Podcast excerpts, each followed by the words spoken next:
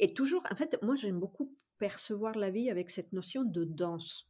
Je fais un pas, je vois ce que la vie me propose, je vois comment je me sens. Si je suis fatiguée, si la danse ne me plaît pas, je m'arrête.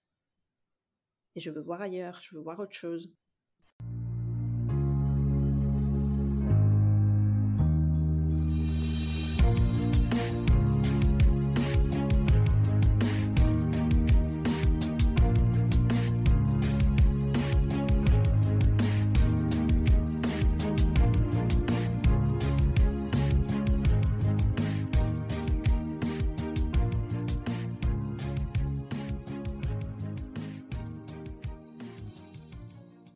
Bienvenue dans cette quatrième saison du podcast Secret de Polichinelle. Nous continuerons de soulever les tabous inconscients et les préjugés qui ont la vie dure à travers des conversations stimulantes et enrichissantes, en évoquant aussi bien nos choix de vie professionnels que personnels. Bonne écoute.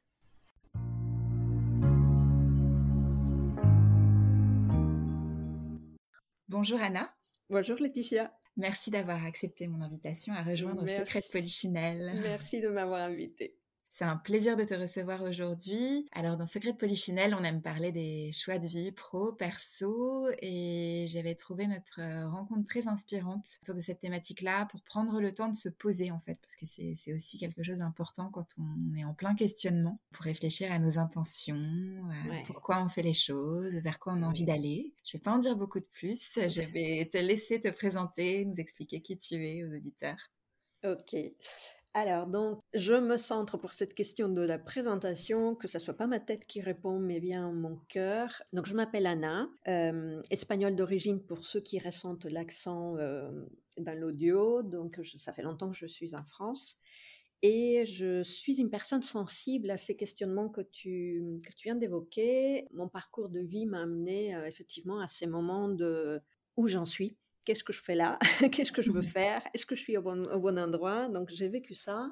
Et euh, à la suite d'une reconversion professionnelle, je me suis orientée en plus vers l'accompagnement, j'ai exploré le coaching et euh, davantage après euh, autour de, de tout ce qui touche à hum, la philosophie de vie, les questionnements de vie, qui je suis, tout ça. comment je fonctionne, qu'est-ce qui est bon pour moi? Et donc ça s'applique aussi aux pros mais pas que, à toute la vie en fait en général. C'est vrai qu'en ce moment, il y a un peu une tendance euh, avec euh, tout ce qu'on a vécu ces dernières années à se poser beaucoup de questions. Mais c'est vrai que toi, ça t'est arrivé un petit peu avant, il me semble. je ne sais pas ce que tu as envie de partager, depuis quand, dans quelles euh, circonstances? En fait, oui, avec une dizaine d'avance, une dizaine d'années d'avance. donc j'ai j'ai fait des études en mathématiques. J'étais très cartésienne au tout début. J'étais vraiment quelqu'un de très axé sur le rationnel, le concret. Et j'ai fait une carrière dans l'informatique. J'ai fait 10 ans en grande entreprise, donc euh, un parcours assez classique dans, ces eaux-là. Et euh, donc j'ai eu ce questionnement vers euh, l'année 2010-2011 déjà. Et j'ai fait ma formation en 2011 et ma reconversion en 2012.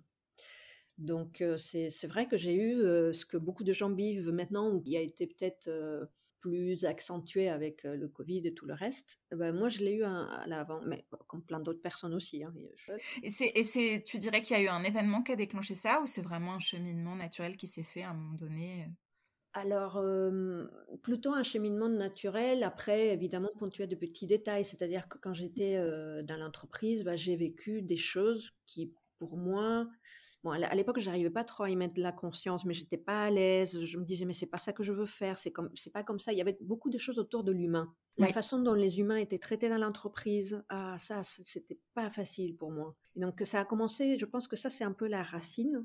Et puis après, du coup, euh, je me suis euh, beaucoup plus questionnée un peu plus tard sur qu'est-ce que je voulais euh, vraiment faire, comment je voulais impacter.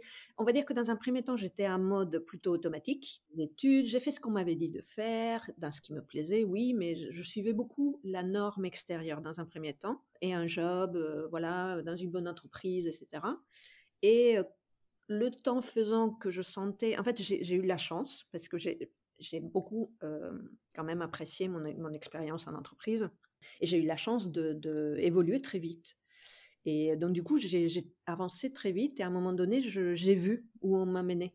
J'étais à un niveau important en termes de, responsabilité. Ça, je commençais à passer au palier supérieur. Oui. Je devenais directeur de, directrice de projet. Et donc, là, il y a eu un moment où je me suis dit, je sais où on m'amène là, et ça m'appelle pas. Euh, c'est plus de ce que j'ai connu jusqu'à maintenant, plus de responsabilités, plus d'argent, plus de je sais pas quoi, mais pas. C'est à ce moment-là que j'ai commencé à sentir, de façon pas très claire, mais euh, c'était déjà présent, je suis pas bien. Je suis pas épanouie, il y, y, a quelque chose qui me correspond pas. Il y avait, en fait, je ne savais pas à l'époque, mais il y avait tous les questionnements des valeurs qui n'avaient jamais été posés. Donc voilà, ça a commencé un peu comme ça. J'ai eu, pareil, beaucoup de chance. Je suis, j'ai beaucoup de gratitude pour la vie quand même, parce qu'à l'époque, je galérais, mais avec le recul après, euh, tu sais, on regarde et on dit waouh, magnifique. Donc j'ai pu faire un, un, bilan de compétences. Et euh, à l'époque, euh, je ne savais même pas que le métier d'accompagnement, de coaching, de type coaching existait, tu vois. Et, et, ça a été la super découverte. En fait, quand, j'étais, quand j'ai fait mon accompagnement, que la personne qui m'a suivi à un moment donné elle dit vas-y cherche. Elle m'a un peu aiguillée et tout, et puis je suis tombée sur ça et je dis «Ah, c'est ça que je veux faire. c'est vrai, c'était une révélation en fait pour toi. Ah oui, sur ce moment-là, ouais. et c'est pas un métier dont on parlait beaucoup à l'époque aussi, ça n'avait pas la même presse que maintenant. C'est pas comme mmh. maintenant. Mmh. Ça commençait, mais c'était vraiment un peu la, on va dire, on n'est pas les pionniers, mais on était la première vague un peu plus, un peu plus consistante. Effectivement. Et est-ce que justement par rapport à, on peut rebondir déjà là-dessus en fait, hein, par rapport à ce métier de coach. Bon après il y a plein de sortes de coach, on est d'accord. Euh, est-ce que toi tu voyais plutôt du coaching de vie, du coaching Ça c'est très intéressant. Donc j'ai commencé avec un coaching un peu plus pro, mais je pense qu'en fait c'est comme plein d'autres choses en fait. Je crois que mmh. j'avais déjà la graine, mais que je n'osais pas me l'avouer. Et j'ai dû faire tout un cheminement pour m'autoriser euh, le switch que je suis en train d'accomplir maintenant, qui est vraiment beaucoup plus, comme tu dis, coaching de vie, on pourrait dire. Bon, c'est un, un, terme comme un autre. Moi, je préfère utiliser accompagnement. Mais c'est vrai que j'ai dû faire tout, mon, tout un travail personnel aussi, moi, pour, pour m'autoriser, en fait, pour y croire, pour, écouter vraiment mon appel. En fait, c'est par palier. Je pense que c'est ça aussi, la vie, c'est une expérience, c'est un cheminement, c'est une aventure.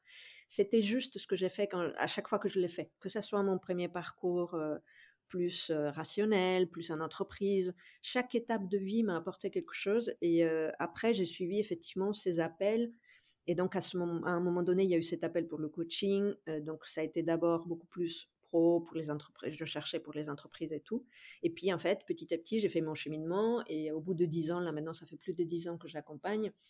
Là maintenant, il y a un appel très très très fort pour vraiment aller à fond dans tout ce qui est questionnement beaucoup plus spirituel, philosophique, de, sens de vie, de voilà ce qu'on disait tout à l'heure. De... En fait, finalement, il y a beaucoup de gens qui sont un petit peu perplexes parce que voilà, il y a de plus en plus de coachs maintenant et qui se disent mais d'abord pourquoi est-ce que j'aurais besoin d'un coach finalement? Est-ce que je peux pas me débrouiller tout seul? Comment est-ce qu'on sait? Comment est-ce qu'on peut sentir qu'on a besoin d'un coach finalement? Quel type de personne tu vois arriver euh, maintenant que tu as un petit peu plus de recul aussi sur le métier? Euh, Ce que je peux dire aujourd'hui, c'est si je parlais à quelqu'un, ne vous mettez pas de pression, en fait. C'est, euh, y a, dans l'absolu, il n'y a personne qui a besoin de rien. Et euh, c'est la vie qui petit à petit va nous mettre des questionnements dans le chemin et on va les suivre. Donc, suivez votre envie, suivez votre, votre intuition, expérimentez, autorisez-vous à expérimenter, autorisons-nous à essayer et à dire tiens, ça, ça m'appelle, j'y vais, je fais une séance, hmm, ça me plaît pas, j'arrête. Ce que tu dis, il y a tellement de choix. Et pour moi, pareil, globalement, comme ça, de prime abord, il n'y a pas de bon ou de mauvais. Il y a de bon ou de mauvais pour soi. Et à un moment donné de vie. Après, ce sont des expériences euh, euh, que l'on pouvait. Euh, tu sais, aujourd'hui, on appelle ça un accompagnement. il y a peut-être 50 ans ou 100 ans, on appelait ça juste une rencontre et puis une expérience de vie. oui, c'est vrai. Donc, c'est un peu ça. C'est aller vers. moi, c'est ce que j'ai fait pour moi aussi. Aller vers ce qui vous attire, essayer, rentrez un pied, voyez comment vous vous sentez, puis si vous vous sentez bien, mettez le deuxième pied, si vous vous sentez pas bien, faites marche arrière, essayez autre chose. Et je crois que tu touches à quelque chose qui est clé aussi, c'est de suivre son intuition. Oui. Et ça, ça parle pas à tout le monde non plus. C'est-à-dire que tu as beaucoup de gens qui se disent oui, non, mais comment veux-tu que je sache enfin, mon intuition mmh. Qu'est-ce que je fais Comment on fait pour développer son intuition Quand on est la tête dans le guidon, tout empressé à courir après le temps, euh, surstimulé dans nos sociétés occidentales. Merci pour cette question, parce que ça fait toucher à ce que j'ai intégré récemment, là, qui pour moi m'a beaucoup parlé, qui est l'inspiration des quatre éléments. et le lien que j'ai fait avec les dimensions de mon être. Je suis un être humain, je suis un être vivant. Moi, j'aime bien dire je suis une âme incarnée et j'expérimente la vie à travers différentes dimensions. Donc, ce qui peut parler à tout le monde de façon assez simple, c'est j'ai un corps, j'ai une tête, un, mental, j'ai des émotions et, en fait, j'ai des envies et en fait, c'est aussi par rapport à ça, c'est pour ça que l'intuition en tant que telle ne parle pas forcément à tout le monde et que tout le monde ne l'a pas forcément encore connecté. Et que pour y aller, eh ben, on, on y revient à cette notion de suivre quand même aussi un peu ce que la vie nous propose et essayer, parce qu'on ne sait pas forcément de prime abord ce qui va marcher pour nous. L'intuition, elle peut prendre plusieurs noms. Euh, elle peut prendre le nom de, de, réflexion pour certains, elle peut prendre le nom de discernement, elle peut prendre le nom d'instinct, elle peut prendre, tu vois? Et ça, c'est justement en fonction de quelle dimension un moi est plus présente en ce moment de ma vie et a plus besoin d'être stimulée. Si je suis quelqu'un qui est à l'aise et qui s'épanouit dans le mental, dans la dimension mentale, eh ben, ça va être beaucoup plus des questions de, de, je réfléchis, je réfléchis à ce que j'ai envie de faire et je vais sentir ah oui ça ça fait sens pour moi, j'y vais. Tu vois, ça va être le terme intuition va peut-être moins parler. Ça va être euh, non, moi j'ai besoin de réfléchir, j'ai besoin de me poser, j'ai besoin de. Quand on dit peser les, les, pour et les contre, il y a des gens ils ont besoin de faire ça. Après, on peut aller dans une dimension plus plus corporelle, ça va être plus l'instinct. Il y a beaucoup de gens qui disent mais je le sens dans mes tripes. Et c'est ça l'instinct euh, ramené un peu à la dimension matérielle, corporelle, physique. Euh, dans l'émotionnel, ça va être plus la notion d'intuition, comme on parle. C'est qu'on ressent quelque chose, on ressent un appel, on ressent une résonance, une vibration. Ça, ça va être plus les gens qui sont à l'aise avec leur dimension émotionnelle ou qui sont appelés à développer leur dimension émotionnelle. Euh, après, il y a la dimension du feu, c'est la dimension de l'élan, ça va être les envies. J'ai une envie, une envie profonde, une envie irrésistible. C'est ça l'intuition aussi. Donc, tu vois, c'est pour moi, c'est l'âme qui nous parle, mais elle nous parle aussi en fonction de notre fonctionnement. Donc, j'aime élargir cette notion de, en tout cas, le mot déjà, le mot intuition, parce que ça va peut-être parler différemment à différentes personnes qui écoutent. L'intuition, c'est aussi l'instinct, c'est aussi le discernement, c'est aussi le moment où je me pose et je réfléchis un petit moment. C'est aussi l'envie qui vient comme ça, qui n'est même pas réfléchie. Tu vois, ça va être mmh différent pour chacun. c'est vrai que c'est important d'avoir des moments pour soi, en fait, des moments de calme aussi, ou des moments où on se retrouve avec soi-même pour être capable d'écouter cet instinct, cette intuition. Oui, oui, oui. oui. Ah bah, mmh. là, ça va être le travail que, un des, des, aspects qu'on travaille euh, quand on fait ce genre de, démarche, bah, un petit moment de méditation, de pleine conscience, et effectivement, je me pose pour sortir de l'agitation mmh euh, qui, qui, peut me perdre, euh, qui peut me déconnecter un peu de moi-même. Oui. oui, parce que finalement, derrière ces mots qui paraissent, qui peuvent impressionner, comme la méditation, c'est aussi tout simplement de refaire ah le calme, en fait, retrouver du calme. Hein, parce que oui, la méditation peut être quelque chose de très simple. Hein.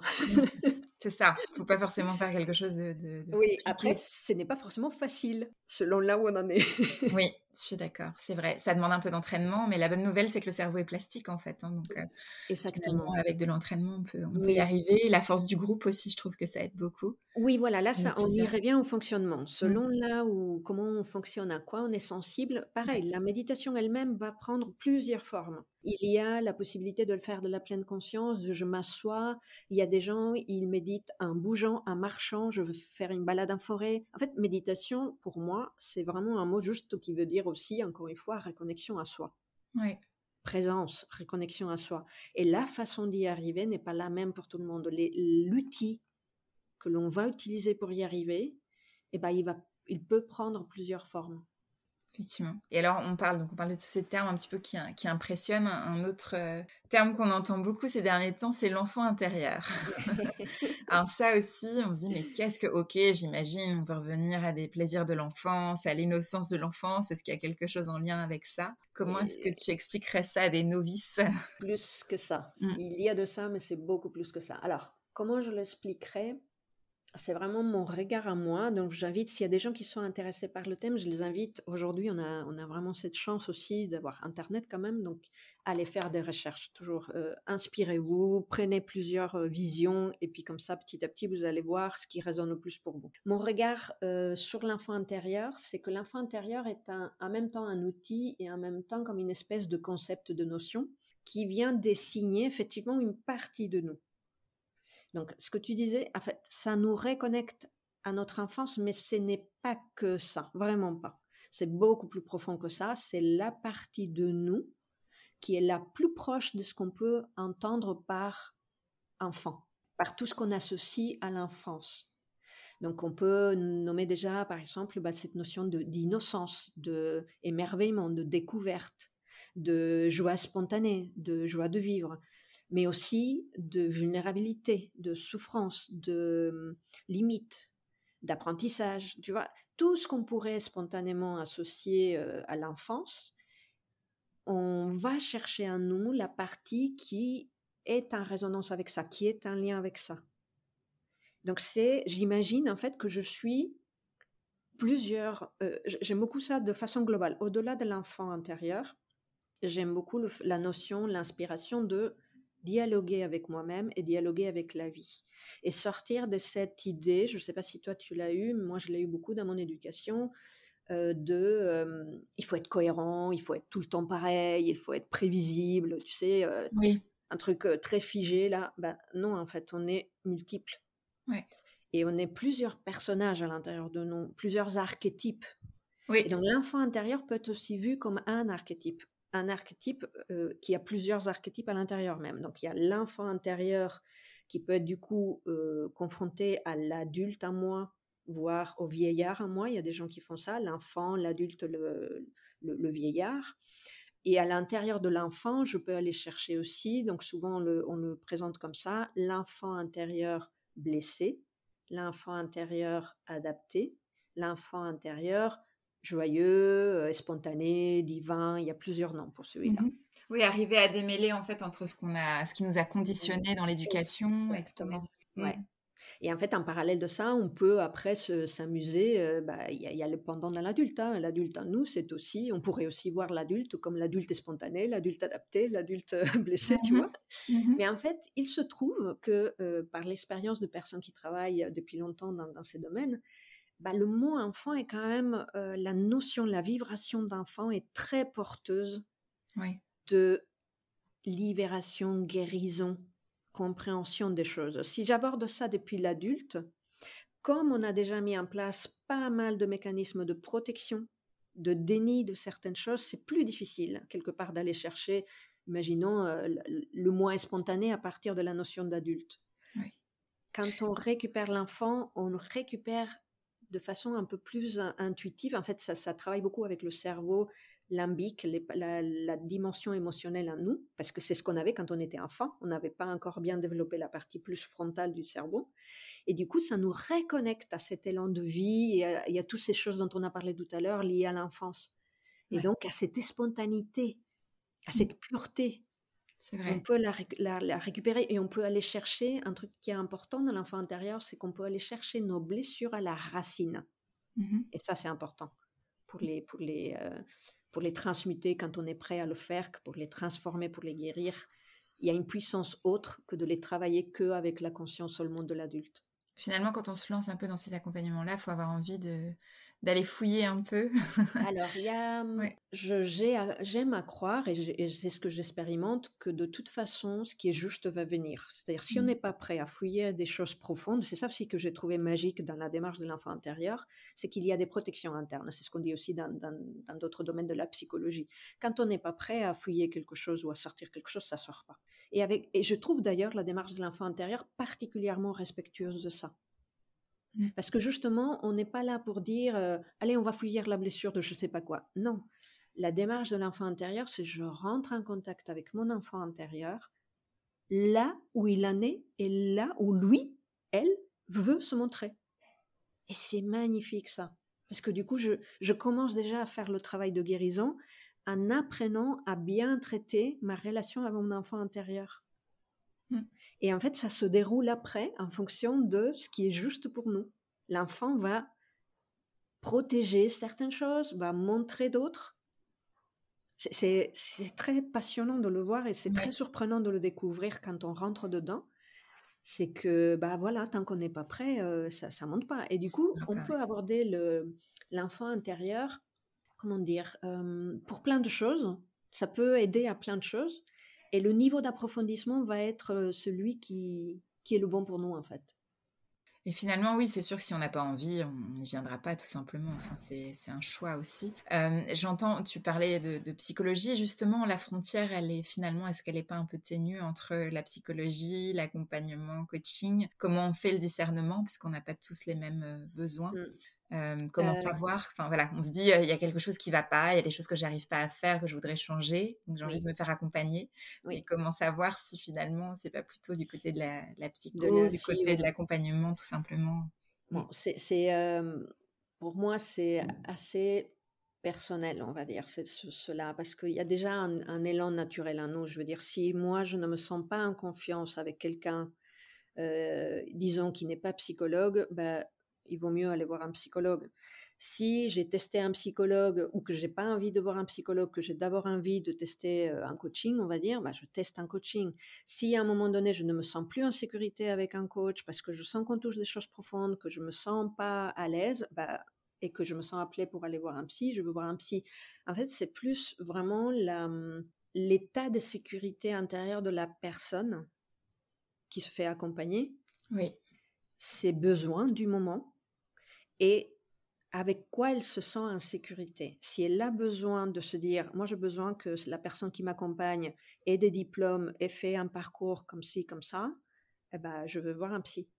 Si au contraire, à un moment donné, je dis, bah non, moi j'ai plutôt envie de quelqu'un qui, euh, qui travaille tel sujet, ces sujets, je les sens, je ne je trouve pas que les psys les travaillent euh, sous cette façon-là, j'ai vraiment envie d'aller explorer ça, des choses peut-être plus spirituelles, eh ben, j'y vais. Et toujours, en fait, moi j'aime beaucoup percevoir la vie avec cette notion de danse. Je fais un pas, je vois ce que la vie me propose, je vois comment je me sens. Si je suis fatiguée, si la danse ne me plaît pas, je m'arrête. Et je veux voir ailleurs, je veux voir autre chose. Et pour moi, les, psys, c'est un peu ça. Si je me sens fragile, si je me sens pas en sécurité, que si j'ai besoin de quelqu'un qui, entre guillemets, me prend un peu en charge, si j'ai besoin qui est derrière une expérience clinique, bah, je veux voir un psy. Si je me sens un peu plus autonome, si je me sens un peu plus un esprit d'aller rencontrer d'autres choses qui sont moins classiques, moins dans la psychologie, bah voilà, je vais explorer des coachs ou autres accompagnements et je teste. Et c'est important de rappeler qu'on a toujours le choix de dire non, de changer la vie. Ah oui. c'est ça. Ça, c'est super important parce que c'est vrai que, et beaucoup de gens rentrent dedans, et que ça, et de tous les côtés, hein, aussi avec les psys. Moi, c'est cette notion de c'est ton psy, ton psy c'est mieux pour toi. Peut-être qu'à un moment donné, euh, tu as besoin de te reposer sur un psy, ok. Mmh Mais si à un moment donné, un psy reste un humain. Hein. C'est ça. un psy reste une personne humaine. Il y a énormément de psys, énormément d'accompagnants, et ça, ça fait partie de la donne. J'aime beaucoup, il y a beaucoup de gens maintenant qui commencent vraiment à élargir même aussi les champs de thérapeutique. Il y a beaucoup de mmh. thérapeutes qui commencent à dire, qui commencent à prendre conscience, en fait, le thérapeute fait partie de la thérapie. La mmh. personne, ses vécus, son expérience, sa façon d'accompagner fait partie de la thérapie. Tout comme des médecins, des fois qu'on va aller voir, avec lesquels on va avoir un bon feeling. Moi, c'est quelque chose que je ne comprends pas quand les gens me disent ah non, mais compétent, mais pas sympa du tout. Ah moi, je ne peux pas. Enfin, il faut qu'il y ait un minimum de feeling qui passe, quoi, quand, on a, quand on a le choix, bien sûr, quand on est dans l'urgence. C'est un point important. Et puis de pareil, des, thérapeutes qui vont être aussi ouverts à différentes choses. Hein. Oui. Voilà. Ça, aussi, c'est un mmh. signe d'ouverture d'esprit. Et, euh, ouais, parce que les, les, choses évoluent aussi. La science, c'est pas quelque chose de figé. On est dans un moment vraiment où il y a. C'est un moment qui peut un peu perturber. Oui. Euh, mais en fait, on est tous un peu dedans et je pense que c'est au service d'une évolution humaine d'ailleurs, c'est que on ouvre et on relie des champs. On est mmh. en train de créer beaucoup plus de pans. Si je reviens à cette histoire des, quatre éléments et des dimensions, de, des quatre, cinq éléments, parce que je rajoute aussi euh, la dimension spirituelle dedans, eh ben, on est en train de faire des ponts là-dedans. Euh, on peut imaginer, par exemple, les psys, beaucoup de psys ou classiquement, comme étant plus en lien avec la sphère euh, intellectuelle. C'est plus dans le mental qu'on travaille et c'est OK. Euh, les psychiatres, un peu plus dans le côté physique aussi. On va mettre des substances, on va, se faire accompagner aussi avec des médicaments ou autres. les chamans, bah, aussi avec le corps. ils travaillent beaucoup en nature, on fait des danses, on travaille avec des tambours. Tu vois, il y, a des accompagnements euh, donc en fait, il y, a, différents accompagnements qui vont répondre un peu à, ces besoins dont on parlait, à quelle dimension de quelle partie de mon être je suis en train en ce moment de travailler, d'explorer. Et on est en train, d'un point de vue plus humanité, évolution humanité, on est en train de commencer à les relier enfin. C'est magnifique, à faire des ponts. À faire mmh. des ponts, tu as sûrement entendu parler, entre les neurosciences et la mmh méditation. Entre les, les, gens qui font de la méditation bouddhique ou je sais pas quoi, donc des gens qui sont beaucoup dans la spiritualité, et une, une approche plus scientifique, plus réfléchie. Mmh euh, tout ce qui est naturopathie, donc on va beaucoup plus encore dans le corps. Euh, on expérimente dans le corps et puis on fait le lien avec les médecins un peu plus classiques d'avant. Et en fait, mmh. pour moi, ma vision, c'est qu'en fait, il n'y a pas de notion de, Il y en a un qui est bien, l'autre qui est mal. Il y a une notion de chacun un petit bout de vérité mmh. ou un grand bout de vérité, mais en tout cas, on est, on est tous un chemin et on, on converge vers quelque chose de, de relié. Un peu comme, tu sais, quand on dit tous les chemins, tous les chemins mènent à Rome. Oui. Moi, j'aime beaucoup dire, euh, toutes les expériences de vie mènent à soi à son être. Et c'est aussi, voilà, on se rend compte qu'on n'est pas juste un corps, on n'est pas que dans la matière. Alors, c'est peut-être pas une évidence pour tout le monde, mais en tout cas, on est quand même de plus en plus nombreux à, être attentifs à ça. Et, ce n'est pas parce que on s'intéresse à d'autres facettes de son, de son être qu'on est complètement perché. Au contraire, il y a peut-être des choses à ah, explorer. Alors, personnellement, là, pour le coup, c'est mon témoignage. Euh, moi qui, ai, qui a démarré ma vie avec une expérience beaucoup plus terre à terre rationnelle. J'ai eu longtemps, en fait, j'ai fait un déni de, des spiritualités, par exemple, moi, parce que, en fait, j'avais eu de très mauvaises expériences par rapport à la religion. Et donc, j'avais fait vraiment une croix dessus. C'était pour moi, c'était totalement irrationnel, ça ne servait à rien, ça n'apportait que du mal, etc., etc. Et puis, en fait, c'est la vie même qui m'a amené dans, plein d'expériences et de, de vécus à m'ouvrir à cette partie de moi autre que mon corps et dans mon cas autre aussi que ma tête et mon esprit. Bon, mon esprit irrationnel, on va dire, ma, ma mmh pensée. Et du coup, je me suis ouverte à ça. Ça n'a pas été sans challenge et sans difficulté, puisque j'avais énormément de peurs et de croyances par rapport à ça. Mmh Donc, dans mon chemin de vie, moi, j'ai fait ce chemin matière tangible vers des choses beaucoup plus immatérielles et intangibles. Et ce n'est pas le cas de tout le monde. Il y a des gens, ils sont dans le chemin inverse. Mmh ils commencent dans, quelque chose de hyper relié, euh, très intuitif, très euh, relié aux esprits, tous ces gens-là qui sont ultra euh, sensibles. Et en fait, la vie les ramène à s'ancrer. Mmh Donc tu vois, quand on dit oui, effectivement, il y a des gens qui sont perchés. Perchés, qu'est-ce que ça veut dire? Qu'est-ce qu'on met dedans? Et après, moi, ce qui m'intéresse, c'est de ne pas dire que c'est bien ou mal, en fait, parce qu'on ne sait pas.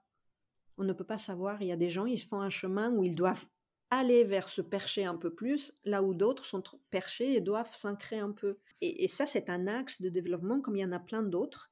Euh, je fais un petit, un petit lien, j'ai vu que tu as fait des podcasts sur l'astro, moi c'est aussi un, référentiel qui m'inspire beaucoup. Et, je trouve les axes euh, dans les signes super inspirants dans des questionnements de vie. Complètement. Entre, voilà, entre euh, le relationnel entre moi et l'autre, euh, entre terre et ciel, entre matière et pas matière, énergie. Et en fait, il n'y a pas une, euh, une solution, une réponse pour tout le monde. On est tous un chemin et on a tous des chemins différents, chacun, chacun sa route, chacun son chemin. J'adore ça aussi. et donc, du coup, c'est plus un questionnement personnel de dire je m'inspire de ce qu'il y a autour, je, je, vais éventuellement me faire accompagner, je vais euh, explorer et moi, mon chemin, mon, questionnement de vie, c'est où est-ce que je me connais toi toi-même? Où est-ce que je me situe? Et où est-ce que je sens que, je, que la vie m'appelle? Anna, si on souhaite euh, te suivre, alors je sais que tu es sur Instagram, je pourrais mettre euh, les, informations. Est-ce que tu as un site? Est-ce que tu as d'autres J'ai une page web, le plus simple. C'est voilà, mon prénom, mon nom, Anna Agra, A-N-A-A-G-R-A.com. Et là, c'est un peu centralisé, c'est-à-dire que là, on va retrouver les liens à tous les autres, euh, tous les autres euh, réseaux sociaux et autres. Mais ceci étant, effectivement, je partage surtout sur euh, Instagram en ce moment. Et c'est le même, comment on appelle là, le arrobase là, Anna Agra, mais avec encore un A à la fin. Parfait. Merci beaucoup, Anna. Merci à toi. J'ai adoré ce moment de partage avec toi. Merci beaucoup, Laetitia. C'était un plaisir. Merci de nous avoir écoutés. Si vous avez envie de suivre les prochains épisodes de Secret de Polichinelle, je vous invite à vous abonner sur vos plateformes préférées, Apple, Spotify, Deezer. N'hésitez pas, vous pouvez aussi les retrouver sur le blog Laetitia d'Escape que je remettrai en description. Et puis si vous avez des suggestions, des commentaires, des partages. Vous pouvez bien sûr me contacter directement sur mon pseudo Instagram qui est indiqué en description ou également euh, via l'adresse email secretpolichinelle.com. Et puis si vous avez apprécié l'épisode, n'hésitez pas à le partager parmi vos amis. Euh, c'est aussi ça qui nous aide à nous faire connaître. À bientôt!